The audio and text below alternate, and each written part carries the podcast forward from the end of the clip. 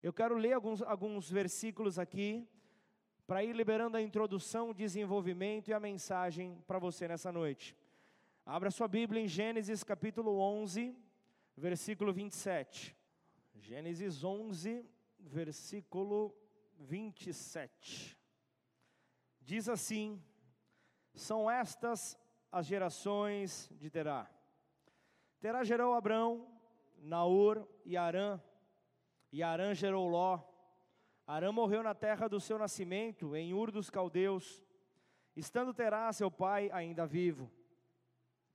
Abrão e Naor tomaram para si mulheres. A mulher de Abrão se chamava Saraí, e a mulher de Naor era Milca, filha de Arã, que foi pai de Milca e de Isca. Saraí era estéril, não tinha filhos. Terá tomou Abrão, seu filho, e Ló, filho de Arã, filho de seu filho, e Saraí, sua nora, mulher de seu filho Abrão, e saiu com eles de Ur dos Caldeus para ir à terra de Canaã. Foram até Arã, onde ficaram. Essa, a, a, base, nós vemos aqui o texto mostrando aqui a base de três famílias que mudarão a história dos seus dias. Falo de Abrão, de Ló e de Naor. E havendo Terá vivido 205 anos ao todo, morreu em Arã. Vai para o capítulo 12 de Gênesis. Gênesis 12, versículo 1.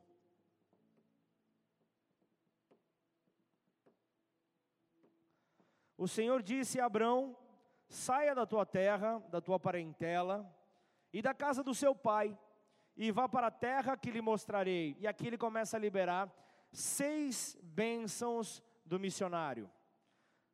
Farei de você uma grande nação, o abençoarei, engrandecerei o seu nome, seja uma bênção, abençoarei aqueles que o abençoarem e amaldiçoarei aqueles que o amaldiçoar. Em você serão benditas todas as famílias da terra. Partiu, pois, Abrão como o Senhor lhe havia ordenado, e Ló foi com ele. Abrão tinha 75 anos quando saiu de Arã. Abrão levou consigo a sua mulher Saraí, o seu sobrinho Ló, todos os bens que havia adquirido e as pessoas que lhe foram acrescentadas em Arã. Partiram para a terra de Canaã e lá chegaram. Abrão atravessou a terra até Siquém, até o carvalho de Moré. Nesse tempo os cananeus habitavam essa terra. O Senhor apareceu a Abrão e lhe disse: Darei esta terra à sua descendência. Ali Abrão edificou um altar ao Senhor que lhe tinha aparecido. Passando ali para o monte a leste de Betel, armou a sua tenda, ficando Betel a oeste e Ai a leste. Ali edificou um altar ao Senhor e invocou o nome do Senhor. Depois, Abrão partiu dali, indo sempre na direção de Negueb. Põe a mão sobre a tua Bíblia, vamos orar? Pai, aqui estamos diante da tua palavra, Senhor. Sabemos que ela é lâmpada para os nossos pés, ela é luz para os nossos caminhos. Portanto, Pai, que tudo aquilo que possa gerar em nós, ó Deus, um sentimento de, de estarmos perdidos, ó Pai, por meio dessa palavra possa ser anulado nessa hora, em nome de Jesus, Senhor. Ouvidos conectados à Sua voz, ouvidos conectados ao Teu Santo Espírito, aquilo que Ele tem para dizer para nós, nós então te pedimos, Senhor fala conosco nesta noite, em nome do Senhor Jesus. Amém. Glória a Deus.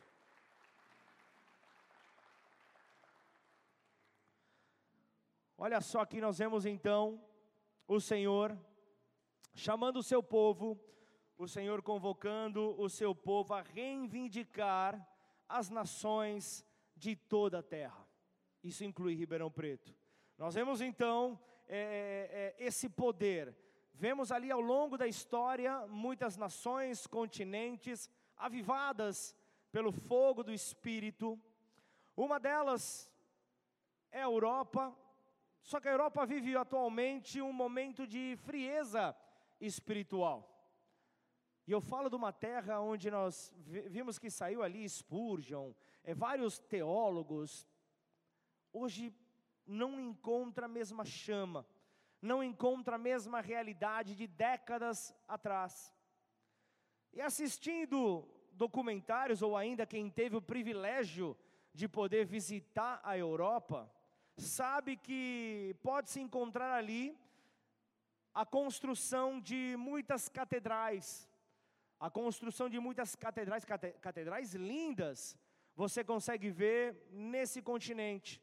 Você consegue ver realmente obra feita pelas mãos de homens que chegam a impressionar pelo seu tamanho, pela, pelo, pelos detalhes, pela altura dessas catedrais. É algo realmente cativante, é algo realmente maravilhoso. Então, gerações após gerações trabalharam nesses monumentos, algumas vezes chegaram a, a passar centenas de anos dando a finalização, os toques ali realmente de conclusão. E, e uma coisa que fica claro olhando para esses, é, é, para essas catedrais, qual era o centro da vida das pessoas que estavam envolvidas nessa construção? Nós vemos que tudo estava relacionado à adoração a Deus. A adoração a Deus era o motivo principal, era o foco, era o objetivo. A vida então girava em torno da religião cristã. A vida girava em torno da fé cristã, e a catedral era a edificação mais alta da cidade.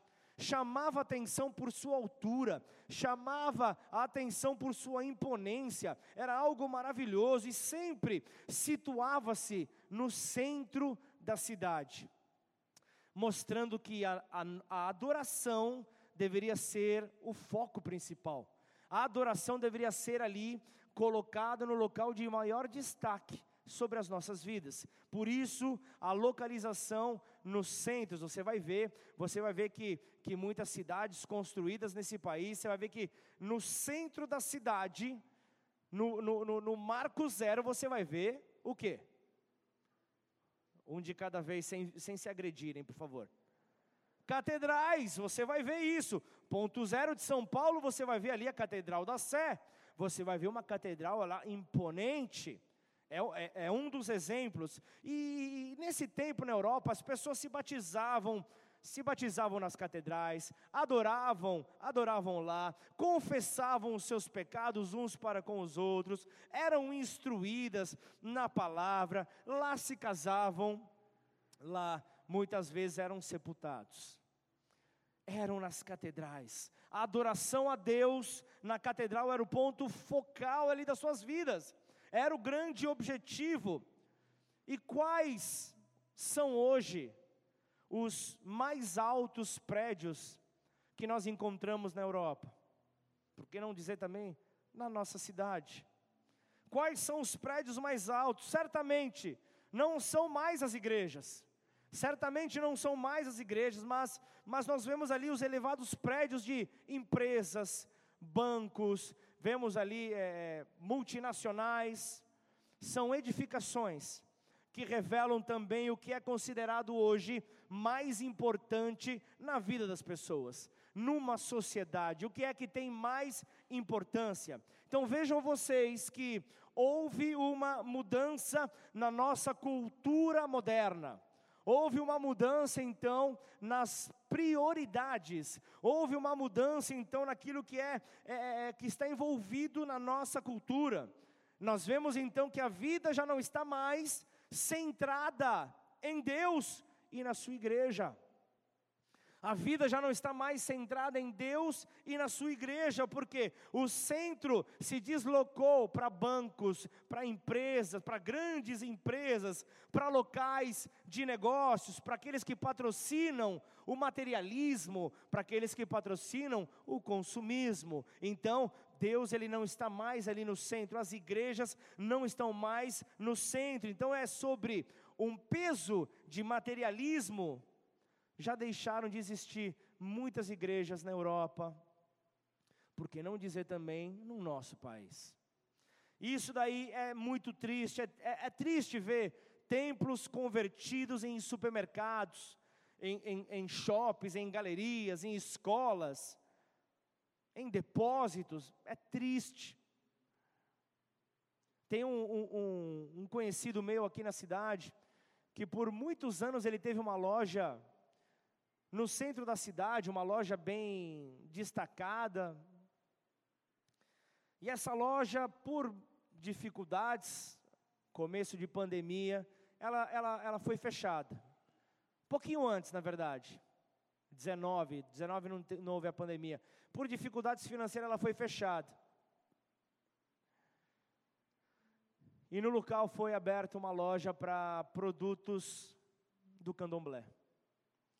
E toda vez que eu passo, eu olho, eu falo, já teve, já teve oração nesse lugar.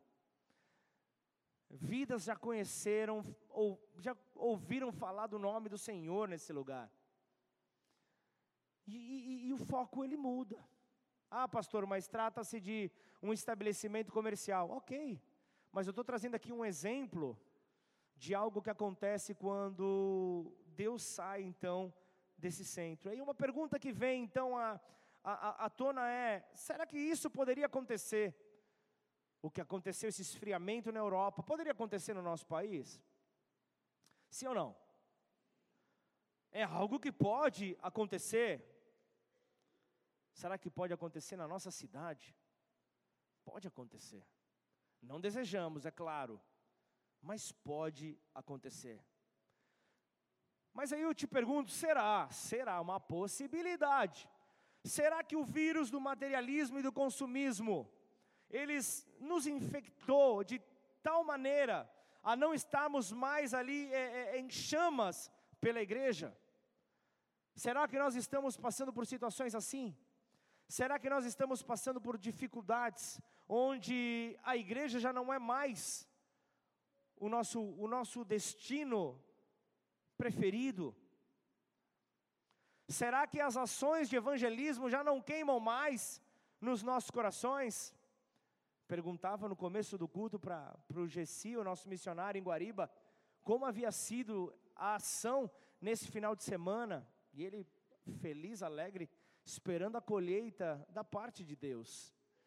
E esse ano nós decidimos que todo mês nós vamos invadir uma cidade. E a igreja ela é, ela é, ela é tão poderosa quando Deus é o centro, que um povo, um povo estava, um povo estava em Guariba, outro povo estava em Olímpia, outro em Bebedouro, num casamento sendo celebrado, primeiro casamento feito em Bebedouro. Você se alegra por isso ou não? Vamos aplaudir o nome do nosso Senhor? Essa é igreja em movimento, essa é igreja em movimento. Por isso eu falei no começo para você, se tem alguém que precisa estar tá queimando por missões nessa igreja, é o pastor de vocês. Não necessariamente eu estarei envolvido diretamente em todas as missões, mas o meu coração estará em todas elas. E se ele estiver queimando, você pode ser o próximo missionário a ser enviado. Cidades tateno, como se diz no, no, no português coloquial. Cidades para entrarmos estão sendo cogitadas, famílias estão clamando por uma, por uma ação, por um trabalho em outras cidades. Mas a quem enviaremos é a pergunta. A quem enviaremos a esses locais? Vem comigo de volta aqui para a mensagem. Ao longo da história, ao longo da história, a igreja tem tido uma existência precária em muitos sentidos. No princípio, Deus criou o seu bom reino aqui na terra. E Deus ele faz então Adão, ele faz Eva a sua imagem, Adão e Eva a sua imagem para o adorar, para o obedecer exclusivamente a ele. Esse era o plano original de Deus.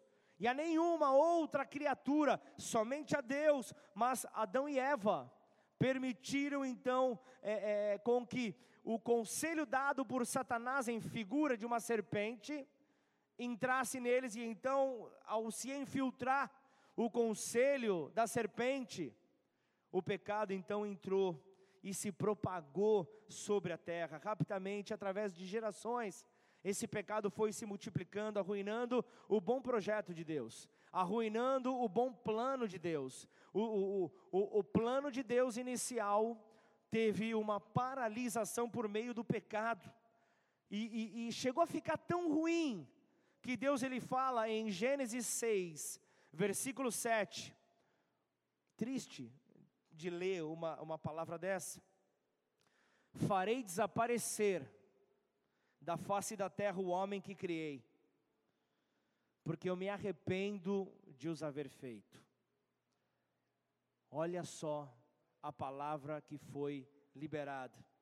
Então Deus o que, que ele faz? Ele lança um grande dilúvio sobre a terra para destruir toda a terra, para destruir os malfeitores que nela estavam. Mas Deus ele salvou um homem que havia sido visto, observado ser justo na terra. Esse homem era Noé. Esse homem era Noé. Então observa que agora a, a igreja de Deus se reduziu a uma família. A igreja de Deus era a família de Noé. E por meio da família de Noé, tudo se faria novo. Esse era o plano que Deus aqui teve que trazer para a terra. Então Deus ele procura fazer um novo começo por meio de Noé para espalhar o seu bom reino por todo o mundo. Esse era o desejo dele. E, e, e, e as coisas pareciam ser verdadeiramente promissoras. Havia uma esperança. Havia uma esperança de ver realmente o novo a, a, a, surgir. E a primeira coisa que você vai ver é, é, é, que, que Deus ele faz ali ao construir aquela igreja, ele faz uma arca. E ali a história, você sabe, ele passa pelo dilúvio. E a primeira coisa que Noé faz, ao sair da arca, o que, que foi? Gênesis 8, versículo 20, guarda isso. Guarda isso porque eu vou te perguntar no final do culto, no final da mensagem. Quando Noé sai da arca, a primeira coisa foi construir um altar ao Senhor e lhe oferecer holocaustos. Gênesis 8, 20, depois põe no telão. Então ele se dedicou, ali naquele momento, ao, a, a obedecer a voz de Deus. E ele se dedicou ali, ele consagrou a terra ele purificou a terra a Deus e ao seu serviço. Ele disse: passamos pela dificuldade, passamos pelo dilúvio, e a primeira coisa que nós queremos fazer é uma celebração, é um altar de adoração ao nosso Deus. E então você vai ver aqui Noé fazendo um altar ao Senhor. Então, em nome de Jesus, que nós possamos fazer o mesmo nas nossas vidas, que nós possamos erguer altares ao Senhor. Glória a Deus pelos dois améns que a gente recebeu aqui. Dois, duas pessoas entenderam a mensagem. Mas, brincadeiras à parte, logo o pecado ficou mais uma vez conhecido, quando tudo parecia promissor, quando tudo parecia que ia dar certo, e mais uma vez o pecado ficou desenfreado, perdeu ali o freio de mão, e imediatamente nós vemos ali, antes do, do, do nosso texto, em Gênesis 11, Antes do nosso texto, o texto ele apresenta uma rebelião em massa. Uma rebelião em massa contra Deus. E aí você vai ver que, que em vez de se espalhar pelo mundo, você vai ver ali, versículo 4 de Gênesis 11: Disseram: Venham, vamos construir uma cidade e uma torre cujo topo chegue aos céus e tornemos, e tornemos célebre o nosso nome, para que não sejamos espalhados por toda a terra. Levantam a torre de Babel. Matava tudo promissor. Noé deu o pontapé inicial. Agora vai. Olha o que, eles fazem aqui. O povo queria ser famoso. Você acredita, Raquel? O povo queria ser famoso. O povo queria ter seu nome conhecido. E mais uma vez o pecado ele entra de uma maneira desenfreada e coloca então em perigo o bom reino de Deus. E olha só, Deus então ele vem para extinguir essa rebelião humana. E o que, que ele faz? Ele confunde a língua do povo. Ele vai e confunde a língua do povo e os espalha, como a Bíblia fala, por toda a terra. Os espalha por toda a terra para que não houvesse a junção novamente dessa rebelião. E então naquela hora os rebeldes foram espalhados. Os rebeldes foram então lançados por toda a terra. E acaba parecendo que não restou nada do reino de Deus. uma preocupação veio por sobre a terra, e para estabelecer o seu reino na terra, então Deus decide, novamente, recomeçar. Deus decide por um recomeço, e agora com uma terceira pessoa. Primeiro foi Adão, depois foi quem mesmo? Noé. E agora a terceira pessoa que aparece é Abrão que nós vemos aqui a história contada em, em, em Gênesis 11. E então você vai ver isso, você vai ver aqui, é prestar atenção na palavra, você vai ver então aqui Abrão, um candidato extremamente improvável, para a tarefa então de restabelecer o reino de Deus na terra. Às vezes a palavra de Deus ele, ela vem, a gente viajando, a gente perde. E Deus, ele está ele, ele, tá trazendo algo aqui, ele está falando, eu estou confiando em Abrão. Quem é Abrão? Quem é este homem? Não é teu cunhado não, viu? Mas quem é este homem? Quem é este Abrão? Esse candidato aqui, improvável.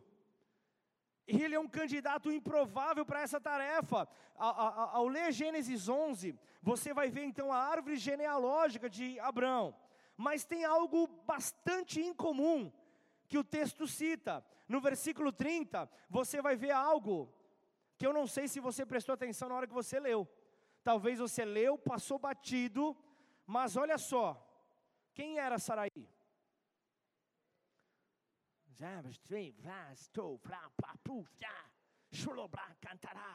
Era mulher de Abrão, aquele que havia sido escolhido para recomeçar, para multiplicar a terra, a mulher dele era estéril. Para por aqui, esse é o único problema que tinha? Não. Eu vejo o segundo homem que Deus escolheu para recomeçar, era Noé. Noé, pelo menos, tinha três filhos, tinha três noras, é só fazer um jantar à luz de vela, o negócio aconteceria de maneira natural e a multiplicação aconteceria.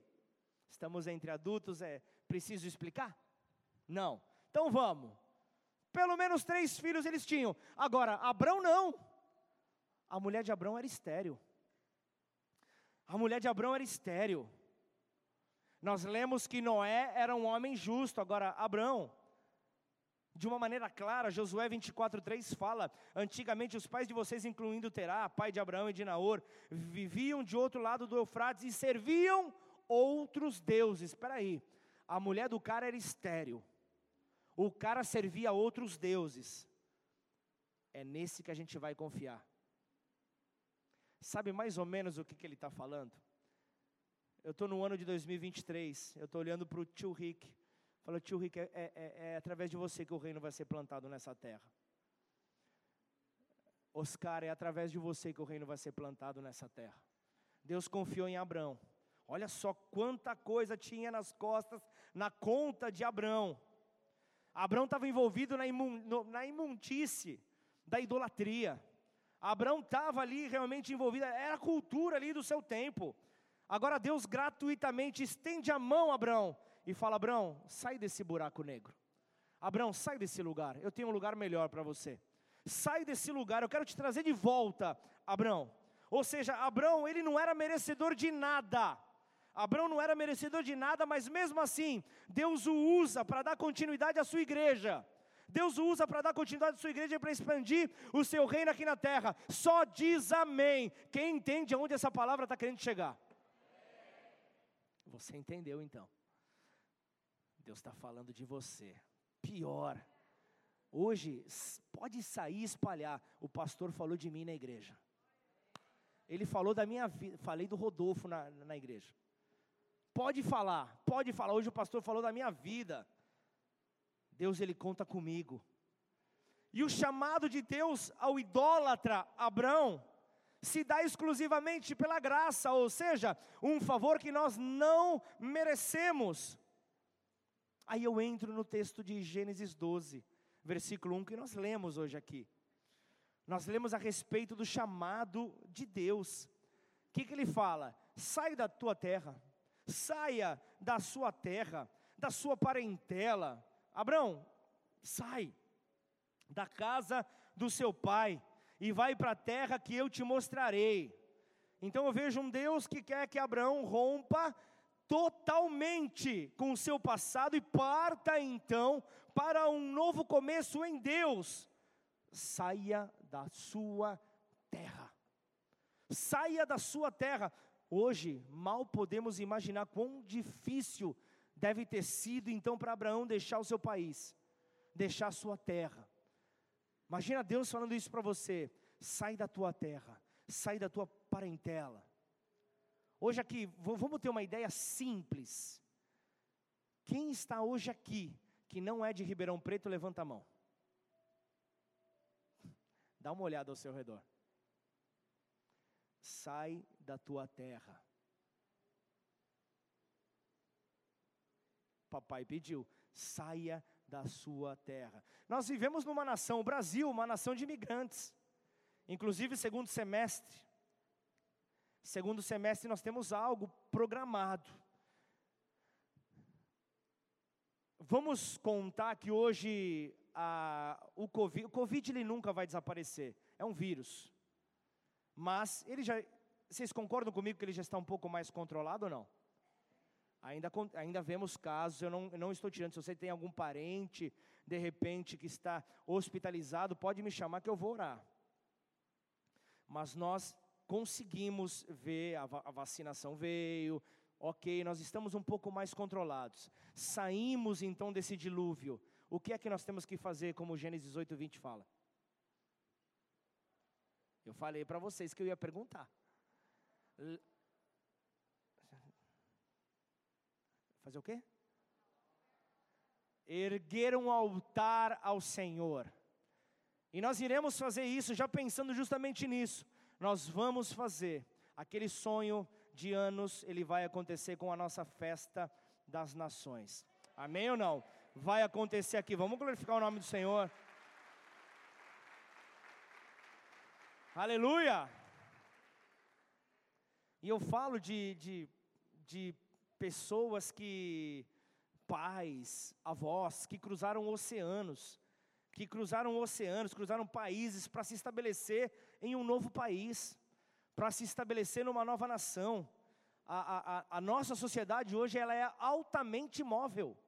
Ela é altamente móvel. Na antiguidade, as pessoas permaneciam nas suas terras as pessoas permaneciam nos seus países, onde encontravam um ambiente familiar, encontravam um território familiar, encontravam um aconchego, estava ali o seu meio de vida, a sua, a sua tranquilidade, havia certa segurança, uma certa segurança estava lá, diante deles, onde as suas raízes eram mais aprofundadas, aprofundadas do que jamais talvez podemos imaginar. Era esse o cenário que havia naquele momento.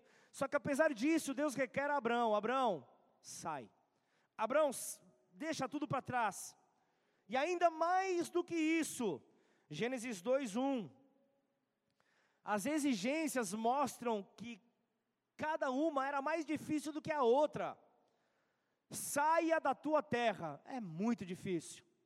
Mas eu vejo que ele continua da sua parentela, ou seja, larga os seus parentes, mais difícil ainda da casa do seu pai. Quase impossível.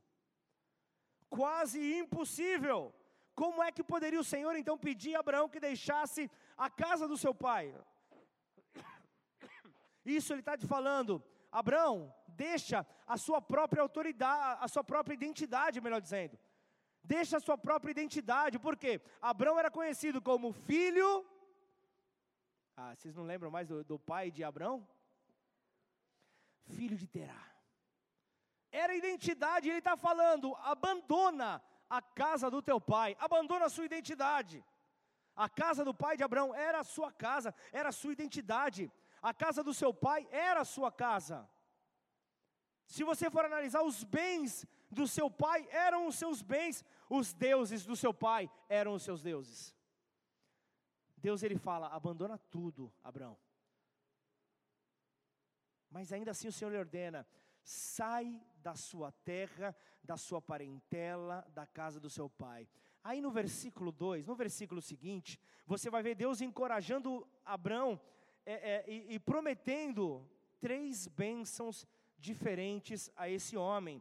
Deus ele, ele conta a Abraão grandes coisas que ele planeja pessoalmente para ele. Você vai ver lá, está escrito: Farei de você uma grande nação, e o abençoarei, e engrandecerei o seu nome. Seja uma bênção, Abraão. Abraão, seja uma bênção. Então a, a, grandeza de Abraão será totalmente obra de Deus, será totalmente graça de Deus. Aí você vai ver a continuidade, versículo 3, você vai ver ali uma outra bênção, você vai ver Deus ampliando ali a bênção pessoal de Abraão para os seus contemporâneos. Você vai ver ali: abençoarei aqueles que o abençoarem, e amaldiçoarei aquele que o amaldiçoar. Aí vem uma terceira bênção, Deus então ampliando a bênção de Abraão a todas as nações. Agora o negócio estava ficando mais sério. Em você serão benditas, Abraão, todas as famílias da terra. Olha a promessa que é dada a Abraão. Aqui é o ápice, aqui é o apogeu, é o auge para Abraão. Deus promete usar então esse único homem para abençoar todas as nações da terra. Daniel, eu vou usar a tua vida para abençoar todas as nações da terra. Você imagina receber uma palavra dessa de Deus? É algo maravilhoso. É algo maravilhoso. Receber ali todas as famílias da terra serão, era um propósito universal de Deus. Era um propósito ali sem limites. Deus estava dizendo: Eu não desisto da minha criação.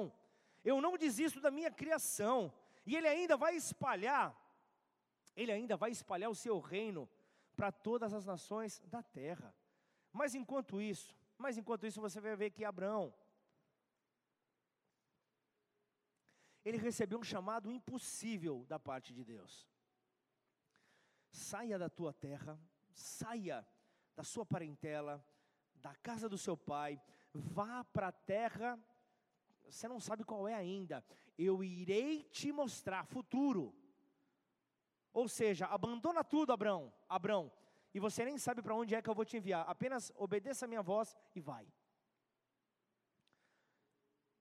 Pausa. Posso colocar um pausa aqui? Pausa. Dezembro de 2010. Eu recebi uma palavra dessa.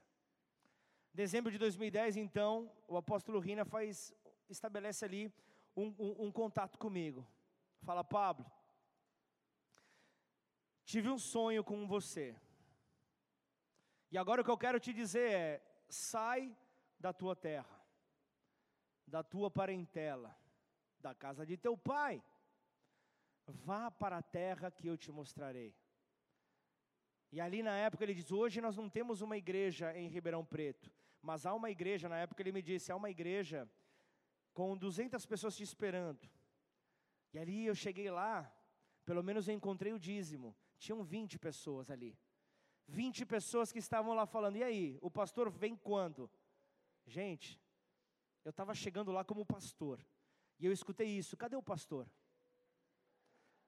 Mas não foi vocês, fica tranquilo, viu? Me receberam aqui, janeiro de 2011, estavam comigo. Foi difícil chegar até 2023? Foi tudo tranquilo? Voltou da ilha de Angra, está estabelecido agora aqui em Ribeirão, Ricardo? Ou tem passado lutas e tem levantado altares? Temos levantado altares.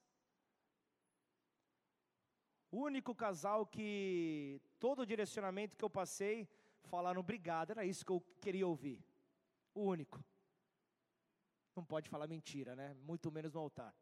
É claro que não. Houveram direcionamentos que não que desceram rasgando. Mas Deus, se é do Senhor, vai acontecer, vai se estabelecer. Vai para uma terra que eu te mostrarei. Isso fala de fé. E a fé você não consegue segurar. A fé você não consegue compreender, você tem que viver. A fé é confiar que o Senhor vai colocar ali o caminho diante de você, mas Ele apenas fala para você: vai, Apenas ele fala para você: vai para a terra que eu te mostrarei. Então, o que, que acontece com Abraão naquele momento? Aumenta ainda mais o seu conflito. O conflito cresce sobre a vida de Abraão, porque ele não tem mais aqui certezas absolutas. Abraão não sabe nem mesmo qual será o seu destino. Ele só tem um direcionamento, uma terra desconhecida. E o que ele vai fazer então? Aí eu vou para o versículo 4 de Gênesis 12, então você vai ver a resposta. Partiu, pois, Abraão como o Senhor lhe havia ordenado, ou seja, obediência em fé. Para onde, eu, onde eu irei, eu não sei. Mas, Senhor, é uma palavra tua? Eu vou. É uma palavra sua? Eu vou. Ele, ele demonstra uma confiança inquestionável no seu Deus. Uma confiança inquestionável no Senhor. Ele obedece prontamente. Se você fosse Abraão, se eu fosse Abraão, eu, eu ia pensar a respeito disso, por no mínimo algumas noites. Eu não, eu não concluí. Dezembro, terminei dezembro de 2010, em oração, em lágrimas. Aqui eu não lembro se ainda tem alguém que conheceu o, meu, o apartamento que nós tínhamos em São Paulo. Era o nosso sonho ao, ao nos casar. Para você ter uma ideia, não é que eu seja alguém de uma idade já mais um pouco avançada do que a maioria aqui. Mas na minha época não havia varanda gourmet nos apartamentos. Acredite você se quiser ou não. O que, que nós fazíamos? Na época havia um, um, um aparelhinho que chamava a parte grill.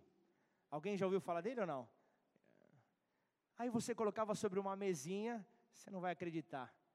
O churrasquinho estava ali no esquema. A, dava 10 minutos, a vizinhança ligava, né? Falava, esse é o louco, desliga essa coisa, não sei o quê. Mas o churrasquinho estava ali. E o nosso sonho era, Senhor, prepara. A gente trabalha, vai, que seja para pagar a vida inteira. Mas nós queremos um apartamento desse. E aí Deus ele ouviu a minha oração e Deus ele me deu. Cinco meses depois ele fala, vai embora da tua casa. Gente, agora posso falar com as mulheres agora? Você me libera? Pode falar? Então tá bom. Eu e a esposa trabalhando naquela época, batalhando. Prédio construindo, detalhe, eu comprei na planta o prédio. De, prédio construindo. Durante a construção você poderia incluir vários itens. E a esposa falava: Eu quero piso tal, na sala. O que você acha, maridinho? Falei: Manda ver. Eu quero pia tal. Manda ver. A pedra qual? É São Gabriel? Manda ver. Pode pôr em todos os banheiros. Ah, tudo do jeito que ela quis. Me lembro até hoje dos cinco churrascos que eu fiz naquele lugar. Ai, certeza que Deus estava me mostrando. Eu vou te mostrar os cinco ministérios na qual você vai ter que correr atrás. Você vai ter que correr atrás do apostólico, você vai ter que correr atrás do profético, você vai ter que correr atrás do mestre, você vai ter que, que, que estabelecer essa aliança pastoral e a evangelística. Então, para isso, eu vou te dar um holocausto. Ah, não, Jesus! Um holocausto para cada um desses ministérios, para você não esquecer, porque você é meio avoado. E ele me deu cinco maravilhosos churrascos. Eu lembro até hoje. E detalhe, gente, não, eu, eu, não, era um pica, não era picanha trans, não, viu, gente? Era picanha verdadeira. Não era, não era as carnes. Essa piada é pesada. Não era aquelas carnes adaptadas. É, Deus dava graça. Eu tinha, na verdade, eu tinha amigo que tinha açougue. Então, Deus era bom demais comigo. Mas aí, um dia, chorando com Deus, fala: Deus, eu quero entender o sonho do nosso casamento está aqui, gritando com Deus: Deus, está aqui o nosso sonho, a luta, vamos pagar em longos anos, e agora? Eu só lembro de uma resposta breve: O teu sonho eu realizei, vai atrás do meu. Aí naquela hora eu lembro que eu enxuguei as lágrimas, eu falei: Deus, eis-me aqui. E naquela hora então eu, eu falei, Senhor, eu entendi. Por isso, quando você for pedir algo para Deus, peça com ponto e vírgula e, e, e, e, certinho. Deus ele respondeu a minha oração. E sabe de uma coisa? Esse testemunho eu conto que é para engrandecer o nome do Senhor mesmo, dar confiança, de levantar altar ao Senhor. Eu me lembro que viemos, Deus ele, ele, ele, ele, ele, ele cumpre com a palavra dele, ele fala que ele sustenta aqueles que ele envia. Vim para cá, aluguei meu apartamento lá em São Paulo, e com o aluguel de lá, eu pagava o financiamento do, do apartamento, o meu aluguel aqui em Ribeirão Preto, e sobrava dinheirinho. Para comprar uma picanhazinha. Não, picanha não dava. Mas sobrava um dinheirinho. E foi. Doze meses eu vivendo a provisão. Glória a Deus, tranquilo, feliz, tudo as contas pagas, até que o inquilino decide sair. Tranquilo, bem localizado o apartamento. Amanhã já tem uma dúzia de gente querendo alugar. Aí passa o primeiro mês, passa o segundo, o terceiro. Não sei se você se lembra do que eu falei, mas tinha prestação do apartamento para pagar, condomínio para pagar, aluguel aqui em Ribeirão Preto para pagar, e eu tinha que subir aqui nesse altar sorrindo para pregar para vocês. Como? É só na confiança de Deus. Naquele tempo eu falo que eu vivi o tempo, eu não vivi no vermelho, eu vivi o tempo da gangrena. Já estava já para perder ali, mas o Senhor me mostrou, olha, olha só, Deus ele me levava para ler, dá uma olhada no meu servo Jó. Não estou me comparando a ele, tá? Deixa bem claro isso. Mas ele falou: olha só, como você não, não entendeu nada ainda da minha, das minhas escrituras. Olha só como eu estou te levando a, a um novo nível. Eu falei: tá bom, papai, mas precisa doer tanto. Precisa doer tanto para o Senhor me explicar. Não é só um estudo bíblico, já me resolve. E então eu, eu, eu, eu, eu começo a entender. E aí, 2010, então, voltando para 2010, eu fiquei ali dias com a minha esposa, tentando programar tudo. E aí, vai ter que pedir demissão lá, minha esposa. Ah, escola da filha. Ai, que casa vai morar, não sei o quê. Até o dia que eu, que eu ouvi Deus falando, vai cumprir o meu sonho. Eu falei, vamos apenas dizer sim. Como vai acontecer? Deus ele vai fazer. Claro, não estou falando de imprudência, tem que ter prudência em tudo, todo passo. Missionários que, que, que vão mudar de cidade, tem que ter prudência, sem dúvida alguma.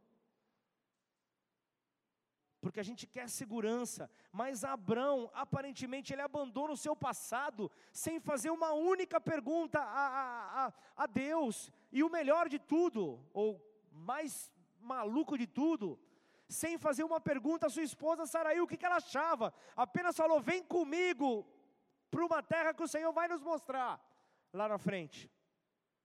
E então você vai ver o texto dizendo: Partiu, pois, Abraão, como o Senhor lhe havia ordenado, confiança total no Senhor, o único e verdadeiro Deus. Portanto, então você vai ver Abraão juntando ali as suas propriedades, juntando ali o seu rebanho, ele parte para a terra onde Deus lhe mostraria. E então você vai ver que o texto perde, ele perde pouco tempo falando acerca dessa dura viagem.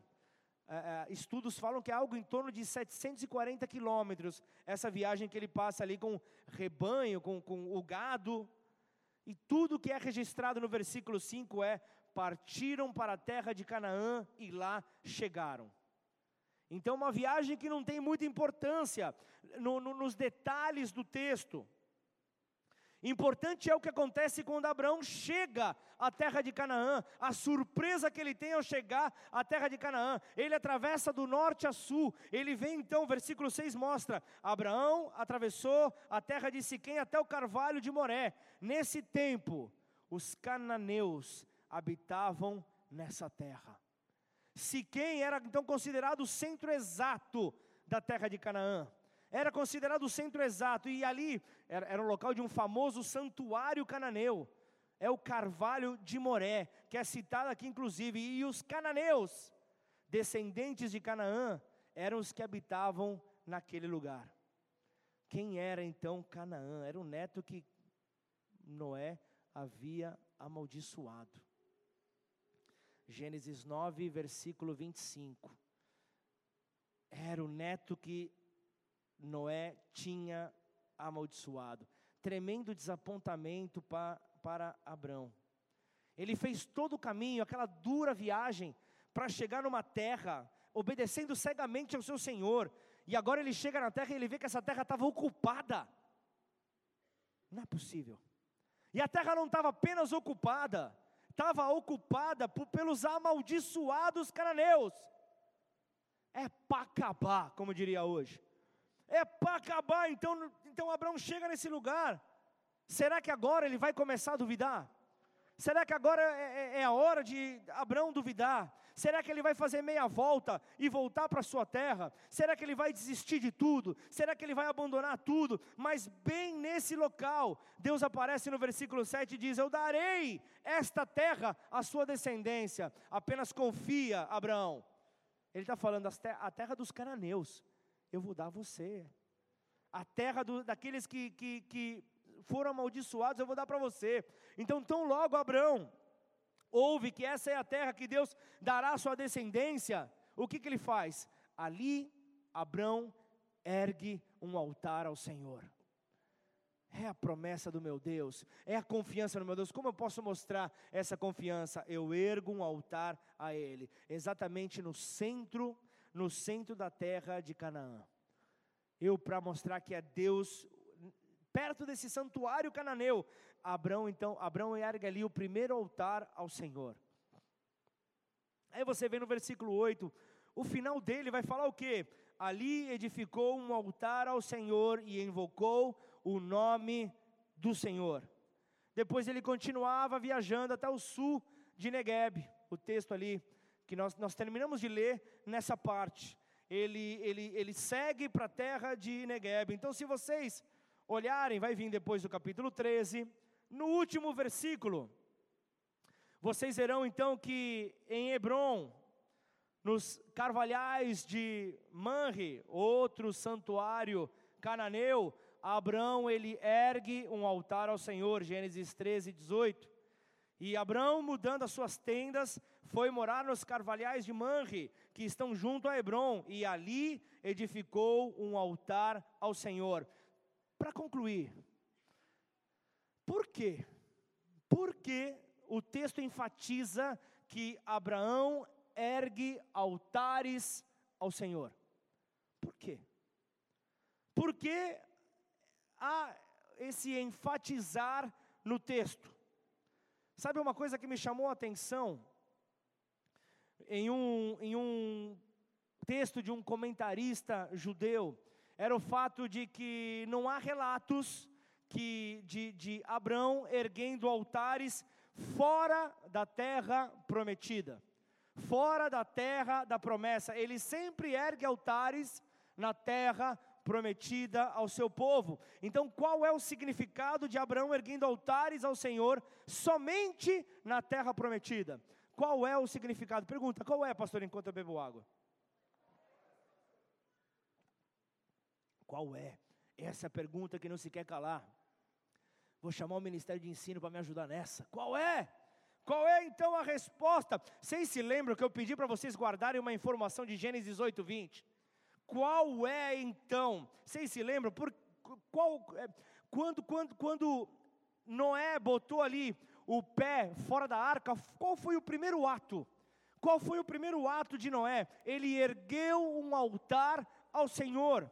Com isso, então, você vai ver que Noé dedicou essa terra purificada, ele consagrou essa terra à adoração ao Senhor. Era uma terra de adoradores, era uma terra onde os adoradores se sentiriam em casa, seriam então motivados a erguerem altares ao Senhor. Mas o pecado humano, o pecado humano mais uma vez levou a adoração do, ao poder humano levou a adoração ao poder humano. Aí você se lembra, eu li sobre a Torre de Babel, adoração a outros falsos deuses. Agora Abraão está na terra prometida.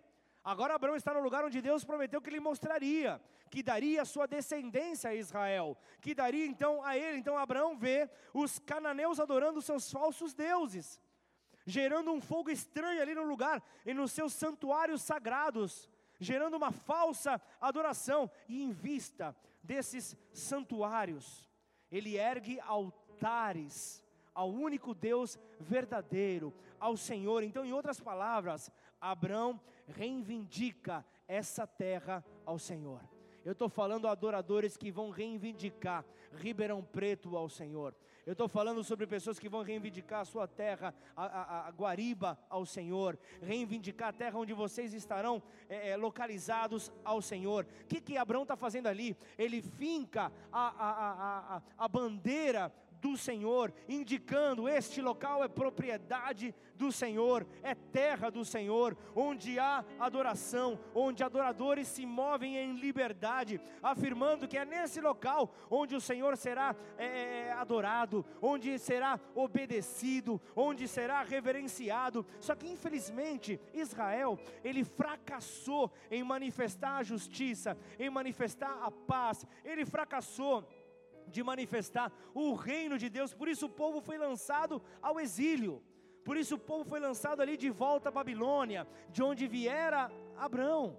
Por isso então essa confusão, mas Deus começou de novo com o filho de Abraão, o próprio filho de Deus. Ele recomeça tudo com Jesus Cristo. Digam amém em nome de Jesus ele recomeça tudo com Jesus Cristo. Então, você vai para o Novo Testamento, você vai para Marcos 1,15. Ele dizia: O tempo está cumprido e o reino de Deus está próximo. Arrependam-se e creiam no Evangelho. Arrependam-se e creiam no Evangelho. Então, Jesus mostrou a realidade do reino de Deus ao alimentar famintos, ao dar comida aos famintos, ao curar os enfermos, ao expulsar, expulsar demônios. Jesus então ele mostra que a missão dele era estabelecer na terra, na terra uma proteção para o reino de Deus. Ele queria ali estabelecer ali uma proteção ao reino. Então, a partir deste ponto de ataque, a justiça, a paz do reino de Deus deveriam então se espalhar por toda a terra. Deveriam se espalhar. Isso correu-se os anos, correu-se os anos. Então, nós vemos ali que depois da ressurreição, vamos, vamos primeiro ali, depois dos três anos e meio ali de Jesus na terra. Mateus 28, 19: Portanto, vão e façam discípulos de todas as nações, batizando-os em nome do Pai, em nome do Filho, em nome do Espírito Santo. Então, o plano de Deus de salvar todas as nações estava sendo cumprido, e até o dia de hoje nós podemos dizer: esse plano está sendo cumprido, porque de Ribeirão estão então vindo ali discípulos, de Ribeirão está vendo então ali para todas as nações, nós estamos batizando-os em nome do Pai,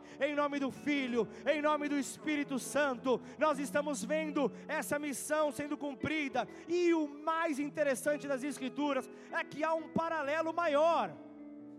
Como assim? Fala para mim, como assim? Há um paralelo maior. Deus deu a Abraão uma tarefa difícil. Você se lembra? Pra, a última vez que eu vou falar, sai da tua terra, da sua parentela, da casa do seu pai.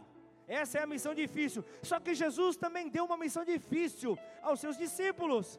Também ele deu, e ele fala: quem ama o seu pai ou a sua mãe mais do que a mim, não é digno de mim. Ai. Quem ama o seu filho ou a sua filha mais do que a mim, não é digno de mim. E quem não toma a sua cruz e vem após mim, não é digno de mim. Quem acha a sua vida perderá, a, a perderá e quem perde a sua vida por minha causa, esse a achará. Então vejam, vejam o nosso rei, vejam Jesus Cristo, está nos convidando para fazer parte da sua missão. Jesus está falando: concluam a minha missão aqui na terra, continuem a minha missão aqui na terra. É uma missão difícil, sim, é uma missão difícil, mas nós temos que perder a nossa vida, os nossos interesses particulares, e, e, e ao invés disso, ao invés disso de darmos atenção a eles, nós vamos então perder totalmente a, o, o nosso tempo para podermos então investir, investir na adoração a Deus. Então é isso é dedicando a nossa vida. Isso é dedicando toda a nossa vida totalmente a, ao reino de Deus, a erguer altares. Isso fala de colocar a Deus em primeiro lugar ao redor de todo o mundo, de fincar a bandeira do reino de Deus e, e, e, e disser: Este local é terra do Senhor, a minha empresa é terra do Senhor, a minha família é terra do Senhor, a casa onde eu moro é terra do Senhor, a igreja onde eu estou é terra do Senhor. Isso fala de, de, de, de erguer altares e como nós plantamos igrejas nessa região, nós é, sonhamos com escolas cristãs nessa região, nós queremos reivindicar este mundo, o seu povo e as suas instituições para Deus. Isso é erguer altares ao Senhor, ainda que seja uma missão difícil, ela é possível. Aí eu vejo nosso Senhor para finalizar, finalizado, finalizante, totalmente final.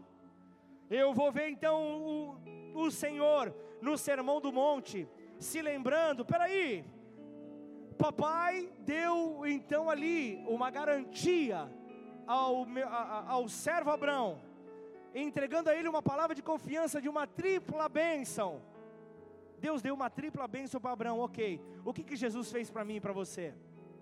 Ele nos deu uma bênção nônupla. Se você não, não, não, não, não entende o que é isso, mas eu, eu vou te levar, certamente a matemática está dentro de você. Você vai ver então que ele dá uma bênção três vezes mais, três vezes maior para nós. Aquilo que foi para Abraão, você carrega algo três vezes maior. Mateus 5, versículo 3 diz: Bem-aventurados cristãos, bem-aventurados filhos, bem-aventurados discípulos, bem-aventurada família, bola de neve, bem-aventurados os pobres em espírito, porque deles é o reino dos céus. Bem-aventurados os que choram, porque serão consolados.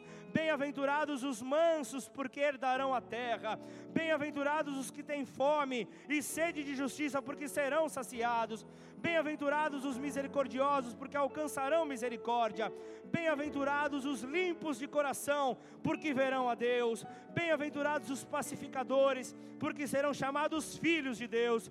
Bem-aventurados os perseguidos por causa da justiça, porque deles é o reino dos céus. E por último, bem-aventurados são vocês, quando por minha causa os insultarem e os perseguirem e mentindo disserem todo mal contra vocês, ou seja, nove vezes bem-aventurados, nove vezes abençoados, é uma bênção tripla em relação ao que Abraão recebeu, é uma bênção que Deus está entregando para nós. Então, em vez de toda a natureza humana, você pode perguntar: por que, Senhor, eu devo me envolver nessa áspera missão? Por que não viver em torno de uma razão de uma vida boa? Por que não viver buscando apenas as minhas conquistas materiais, o meu bom relacionamento, os meus filhos bonitos? Unidos em uma escola boa, porque não apenas isso, Senhor, a razão para o não disso é simples, porque os deuses, os deuses com D minúsculo desta terra, levam à morte, enquanto em contrapartida, o serviço ao verdadeiro Deus leva a vida e esta eterna. Nós vamos então para a eternidade, então.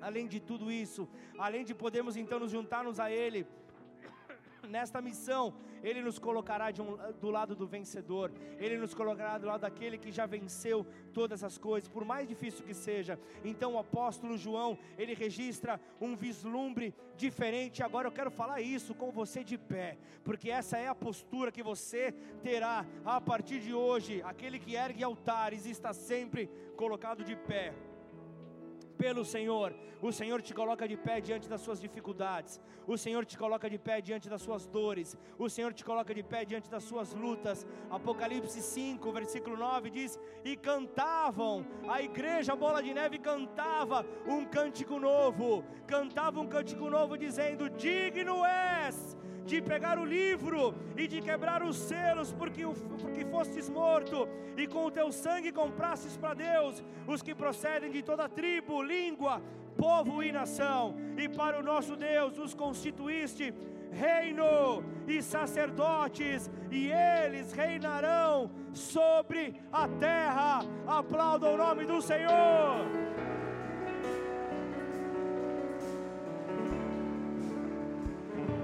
Esse é o chamado de Deus para o seu povo, esse é o chamado de Deus para os cristãos. Então, a aceitação desse chamado dará às nossas vidas um único foco, dará às nossas vidas um único foco e nos encherá de sentido, de pertencimento, agora e na eternidade. Vamos adorar o nome do nosso Deus, em nome de Jesus.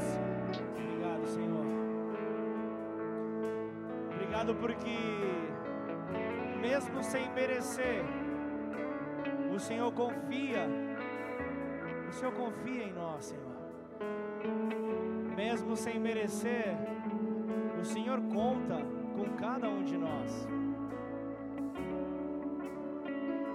O teu reino não vai deixar de existir se a resposta que vier de nós seja uma resposta negativa. Mas se nós entendemos a profundidade desse convite que o Senhor, que nos deu a liberdade, ofereceu para cada um de nós, de podermos fazer parte desta missão, juntamente com Ele, capacitados por Ele, temos a oportunidade de dar sentido àquele que está perdido, ao cativo, liberdade. Poder sermos instrumentos de Deus para curar os enfermos, para expulsar demônios, mas o principal para multiplicar multiplicar este reino, multiplicar este evangelho. E o Senhor vem abrindo portas em, nos lugares imagináveis e Ele vem usando pessoas improváveis. Você está olhando para um improvável. Você está olhando para uma pessoa que precisou entender o favor imerecido do Pai. O testemunho que eu dei ao longo desta mensagem não se trata de uma ostentação, não se trata de, de falta de conteúdo para a mensagem, mas se trata de alguém que sabe o que é sair da zona de conforto, de alguém que, assim como você, está aprendendo dia a dia o que é viver a chamada do Senhor. E dia a dia eu busco erguer altares ao Senhor. Eu busco que a minha vida, as minhas atitudes ergam altares. Se eu tiver que recuar, eu vou recuar. Se eu tiver que pedir perdão, eu vou pedir perdão. Mas eu não posso permitir que as minhas emoções, que a falta de foco me tire do propósito de Deus que é maior para a minha vida. E isso está sobre você também, porque o Senhor nos ama da mesma maneira. Por isso, para concluir esta mensagem, nós não podemos ir para as nossas casas sem antes um convite ser feito. Eu quero nessa hora poder, assim como o Senhor convidou Abraão a abandonar os deuses do seu pai a começar uma nova história. Como você cantou agora, Deus tem uma nova história para mim. Talvez você está chegando hoje aqui nessa igreja pela primeira vez. E eu quero te falar, não importa. Talvez você já tenha vindo em algumas reuniões, mas ainda não tomou essa decisão de sair da sua velha natureza, de abandonar um passado que só você sabe onde te, te levou. Mas nesta escolha de reconhecer a Jesus como Filho de Deus que morreu na cruz pela sua liberdade e ao te tornar livre, te dá a oportunidade de você ser um, aquele que ergue altares ao Senhor após qualquer tipo de situação, ou só para reconhecer quem Ele é na sua vida eu quero fazer uma oração contigo. Então, se você está aí no teu lugar e ainda não reconheceu Jesus, não o convidou para entrar, para morar na tua vida, eu quero junto com você. A igreja está com você nessa hora. Você não está sozinho, você não está sozinha. Mas juntos nós vamos orar. As luzes estão apagadas para que ninguém preste atenção um no outro, para que o nosso pensamento esteja cativo ao Senhor. Então, aí do teu lugar, a maneira que você tem de chamar a atenção do teu Deus, para poder então entrar nesta oração, é levantando a sua mão. Levanta a sua mão bem alto aí no teu lugar, você que deseja fazer esta oração. Repete assim comigo, declara assim: Pai, Pai, eu te peço perdão eu te peço perdão pelas minhas falhas pelas minhas falhas e em arrependimento, e em arrependimento. eu me coloco eu me coloco diante do Senhor, diante do Senhor, reconhecendo reconhecendo Jesus Cristo Jesus Cristo como Filho de Deus, Filho de Deus que veio à terra, que veio à terra, tomou a forma de homem, forma de homem, morreu na cruz morreu na cruz. Pelos meus pelos pecados, meus pecados, pela minha liberdade, pela minha liberdade, e ao terceiro dia ao terceiro ele dia, ressuscitou. ele ressuscitou, e hoje vivo está, hoje vivo está, sentado à direita sentado à direita de Deus Pai. de Deus Pai. Assim, Assim eu te recebo eu te recebo como meu Senhor, como meu Senhor, como meu Salvador, como meu Salvador, como meu Rei, como meu Rei, como meu Deus. como meu Deus. Em nome de Em nome Jesus. de Jesus. Escreve o meu nome meu no livro da vida. no livro da E a vida. partir de hoje, a partir de hoje, muda a minha história. muda minha história. Guia os meus Guia os passos. meus passos. Em nome de Em nome de Jesus. Jesus. Pai, em nome de Jesus, Senhor, eu quero orar por estes que fizeram esta oração, entregando a sua vida, confiando no Senhor, sabendo que o Senhor fará tudo aquilo que prometeu, assim como foi com Abraão. O Senhor nos prometeu uma bênção três vezes maior do que aquela que Abraão, um dos heróis da fé, que você vai ver em Hebreus 11, está mostrando ali uma nova galeria. E nessa galeria de heróis da fé vai estar o João, vai estar o Pedro, vai estar a Maria, vai estar o José, vai estar a Patrícia, tantos outros nomes. E o seu estará lá no meio. E você será conhecido como um herói da fé, aquele que ergue altares ao Senhor em demonstração de confiança, de entrega, de sujeição, de obediência ao seu Deus. Portanto, que essa palavra possa repousar no seu espírito e ser rema para a sua vida, ao ponto de você aplicá-la no seu dia a dia. Vá, vá e gere mudanças por onde você passar. Erga altares onde o Senhor te levar. Quando houver testemunho, erga um altar. Quando houver vitórias, erga um altar. Quando houver dificuldades e você passar, porque você vai passar, erga altares ao Senhor. Em nome de Jesus. Você pode glorificar o Senhor? Glória a Deus. Levanta sua mão bem alta aí no teu lugar. Este é o nosso Deus. Que essa força que Ele colocou dentro de cada um de nós hoje, por meio da Sua palavra, não seja esquecida, mas que você possa levá-la adiante nessa semana. Multiplica essa palavra, escute novamente, medite, pega a tua Bíblia, faça anotações. Não deixe essa palavra morrer, porque quem tinha que morrer já morreu e ressuscitou, te dando toda a autoridade para você multiplicar sobre esta terra. E então juntos, vamos dizer em uma só voz, vamos declarar: se Deus é por nós, quem será contra nós? Agindo Deus, quem impedirá? Declarem. Ninguém, aleluia. Oremos todos a oração que Jesus deixou para nós. Pai nosso que estais nos céus.